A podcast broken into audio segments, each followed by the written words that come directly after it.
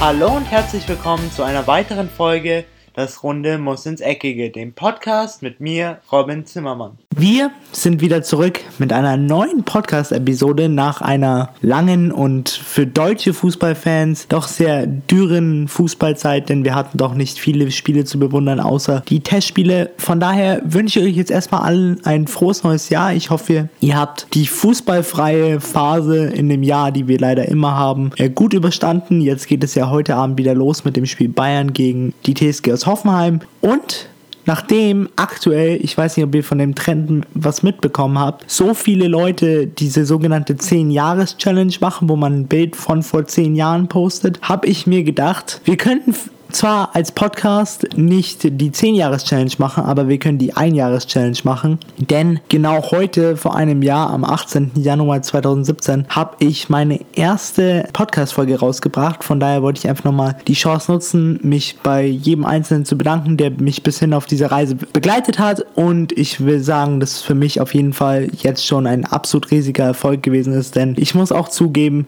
die Winterpause hat mir auch ein bisschen gefehlt, neue Podcast-Folgen für euch zu produzieren und euch mit weiteren Informationen zu versorgen. Deswegen, um jetzt auf das Thema der heutigen Folge zu kommen, habe ich mir gedacht, dass wir die Chance nutzen, aufgrund, dass das Wintertransferfenster ja aktuell noch offen ist, dass ich mir fünf Transfers rausgesucht habe, die wir ein bisschen näher betrachten werden, aber ich habe mich darauf spezifiziert auf Transfers, die jetzt äh, in diesem aktuellen oder in der Rückrunde der Bundesliga in der Bundesliga spielen werden. Also es werden keine Transfers betreffen, die zwar in dem Winter schon ähm, stattgefunden haben oder unterzeichnet wurden, aber dann erst zum Beispiel zur Saison 2019-2020 in die Bundesliga wechseln oder von der Bundesliga wegwechseln. Von daher starten wir doch mal mit dem wahrscheinlich ärgsten Verfolger des aktuellen Tabellenführers Borussia Dortmund und zwar ist das der Rekordmeister aus München, denn der wird jetzt offiziell in den Genuss kommen von einem Transfer, den sie zwar schon länger eingetütet haben, aber er jetzt erst in, in, München so richtig angekommen ist. Und zwar ist die Rede von dem 18-jährigen Kanadier Alfonso Davies, der zwar schon lange beim FC Bayern unter Vertrag steht, aber der FC Bayern wollte sicher gehen, dass er 18 Jahre alt ist, bevor er ähm,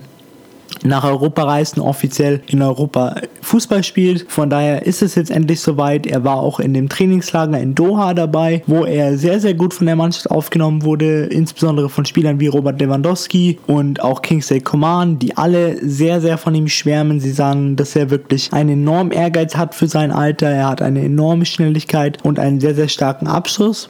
Man muss auch sagen, dass die anderen Spieler des FC Bayern, seine zukünftigen Mitspieler, ihm sehr, sehr guten Support geben und ihm anscheinend einen sehr, sehr warmen Empfang geboten haben. Unter anderem sagte nämlich Kingsley Coman zu ihm oder sagte Alfonso Davies im Interview, dass Kingsley Coman mit ihm sprach und sagte zum Beispiel, dass er sich jetzt in den nächsten oder seinen ersten Spielen für den FC Bayern nicht so viel Sorgen machen soll darum, ja nichts falsch zu machen, sondern es geht darum, dass er sich zeigen kann. Er muss nur halt immer versuchen, sollte er den Ball mal verlieren, dass er den Ball so schnell wie möglich wieder zurückgewinnt mit seinem Team. Aber ich finde das sehr, sehr schön zu sehen, dass die Mannschaft ihn so wohlwollend aufnimmt, ihm das Gefühl gibt, sich sicher zu sein. Sie geben ihm das Vertrauen. Man hat auch gemerkt im Training, dass sie auch ihm immer wieder den Ball zugespielt haben. Sie wollten auch wirklich sehen, was er kann. Sie haben ihn gleich in die Mannschaft eingebunden und alle großen Namen beim FC Bayern schwärmen von ihm, von Neuer bis Kimmich bis Robert Lewandowski. Alle sind begeistert. Von daher bin ich sehr, sehr gespannt, was er jetzt in der Rückrunde der Bundesliga so erreichen wird. Ich habe große, nicht Erwartungen, aber große Hoffnung äh, in den Jungen gesetzt, denn ich glaube, er kann schon einiges, was andere Spieler vielleicht im Alter von 25 noch nicht können. Wenn er sich richtig reinhängt, wovon ich mal stark ausgehe, kann er ein ganz, ganz großer und ganz, ganz wichtiger Spieler für den FC Bayern werden. Weiter geht's mit einem Rückkehrer innerhalb der Bundesliga und zwar wechselt Vincenzo Grifo, der bei Hoffenheim unter Vertrag ist, auf Leihbasis für eine Leihgebühr von 600.000 Euro zurück zum SC Freiburg. Ich finde es eine gute Lösung für beide Parteien, denn und bei Hoffenheim kommt er nicht wirklich zum Zug unter Julian Nagelsmann und es schien auch immer so, als wäre er nie richtig da angekommen. Von daher ihm jetzt nochmal die Chance zu geben, zurück zu seinen Wurzeln, sagen wir mal so, zurückzugehen und da wieder zu zeigen, warum ihn Hoffenheim eigentlich damals verpflichtet hat, ist eine sehr, sehr gute Entscheidung. Ich glaube auch, dass es Vincenzo Grifo vom Selbstvertrauen her sehr, sehr gut tun wird, denn man hat doch damals gemerkt, als er noch beim SC Freiburg unter Vertrag war, was für ein guter Fußballer er ist. Er ist sowohl links als auch rechts einsetzbar, kann aber auch auf der 10 spielen, was für Freiburg, die Mannschaft von Christian Streich, sehr, sehr, sehr, sehr wichtig werden kann in der Rückrunde. Denn man hat doch teilweise gemerkt, dass ihnen so ein bisschen die Variabilität, Variabilität in der Offensive gefehlt hat. Man hatte zwar viele gute offensive Leute, man hat sie immer noch, aber die sind halt doch sehr an eine Position gebunden ich erinnere zum Beispiel an Franz, der nur gerne über links außen kommt und nicht wirklich sich an anderen Seiten des Spielfelds aufhält. Von daher jemanden wie Vincenzo Grifo zurückzubekommen, der zum einen den Verein kennt, sich in dem Verein wohlfühlt, in dem Verein so gut wie groß geworden ist, ist es doch sehr, sehr gut für ihn und eben auch positiv für den SC Freiburg, weil das bringt ihnen ein bisschen mehr Unberechenbarkeit, was ähm, die kommenden Gegner oder die kommenden Spiele angeht, weil eben jetzt die Möglichkeit besteht, dass einer zumindest vorne in der Offensive des SC Freiburg weiterhin rotieren kann.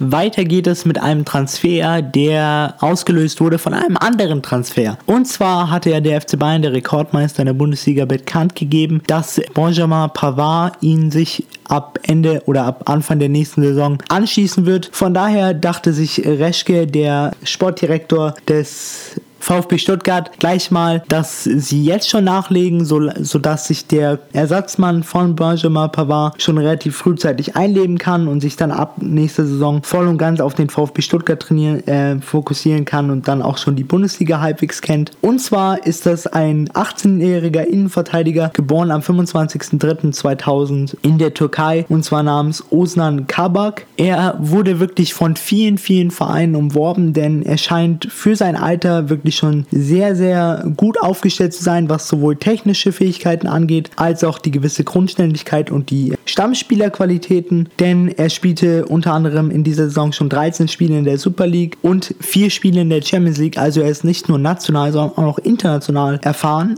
Und der große Vorteil ist, er ist sehr vielseitig einsetzbar aufgrund seines sehr starken schwachen Fußes, den man eigentlich nicht mal als schwachen Fuß bezeichnen müsste, weil er ist sowohl Rechtsfüßler als auch Linksfüßler. Von daher kann man ihn sowohl in der rechten Innenverteidigung als auch in der linken Innenverteidigung einsetzen, wo er sich aber auch sehr, sehr gerne aufhält, wofür ich ihn eigentlich geeigneter finde, weil er damit so eine bessere Körpergröße hat, ist das zentral defensive Mittelfeld, denn mit seinen 1,86 ist er jetzt doch kein wirklicher Riese. Hinten in der Innenverteidigung.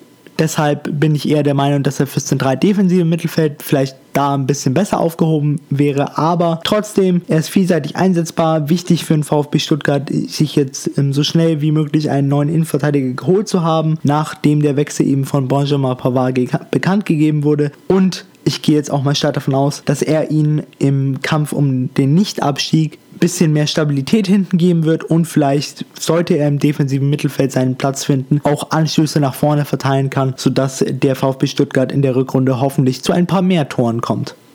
Auch der Tabellenführer der aktuellen Bundesliga-Saison ließ sich nicht lumpen, was neue Spieler angeht. Und zwar verpflichtete äh, Borussia Dortmund Leonardo Balerdi von Boca Juniors. Jetzt werden vielleicht manche sich so denken, wer ist ähm, Leonardo Balerdi? Ich muss sagen, ich musste mich auch erstmal in den Namen hineinlesen, als die Meldung kam. Aber je mehr ich mir Material von ihm angeschaut habe und gesehen habe, wie gut er doch eigentlich ist, kann ich Borussia Dortmund, sollte er genauso spielen für Borussia Dortmund, wie er es für Boca Juniors getan hat, nur beglückwünschen, denn genauso wie ähm, der neue Innenverteidiger vom VfB Stuttgart war er genauso umworben von großen Vereinen, unter anderem Juventus Turin war sehr stark an ihm interessiert als potenziellen Nachfolger von äh, Leonardo Bonucci und äh, Chiellini, aber Borussia Dortmund bekam den Zuschlag. Hier auch ein großes Kompliment an Balerdi, die es sehr, sehr schlau gemacht haben, insbesondere seine Berateragentur, dass sie nicht gleich den Riesenschritt gemacht haben zu einem absoluten, absoluten Top-Club, sondern den kleinen Zwischenschritt gemacht haben zu Borussia Dortmund, die für mich ein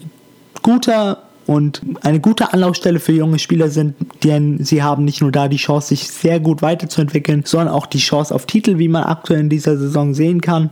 Seine Eckdaten sind, er ist 19 Jahre alt, Nationalität ist Argentinien, aktueller Markt, Marktwert, Marktwert beträgt 2,5 Millionen Euro. Der Borussia Dortmund musste da allerdings ein bisschen tiefer in die Tasche greifen, denn die Ablösesumme beläuft sich ungefähr auf 16,5 Millionen. Von seine heimische Position ist eigentlich die Innenverteidigung, aber auch er kann ähm, noch zentral defensives Mittelfeld spielen. Jedoch bin ich bei ihm der Meinung, dass für ihn die Innenverteidigung auf jeden Fall besser ist, denn er ist jetzt nicht der klassische Aufbau-Innenverteidiger, sondern eher der Innenverteidiger, der gerne mal dazwischen haut und sich den Ball wieder erobert. Sein Vertrag bei Borussia Dortmund läuft jetzt bis zum 30.06.2024, also sie konnten ihn nicht nur für ein vermeintliches Schnäppchen für sich gewinnen, sondern auch noch lange an sich binden, ohne Ausstiegsklausel nach meinen Informationen. Also sollte er wirklich durch die Decke gehen, wovon man ausgehen kann nach seinen Voraussetzungen, muss, der, muss Borussia Dortmund auch nicht fürchten, dass irgendein anderer großer Verein in Europa sich ihn dann irgendwann schnappen wird.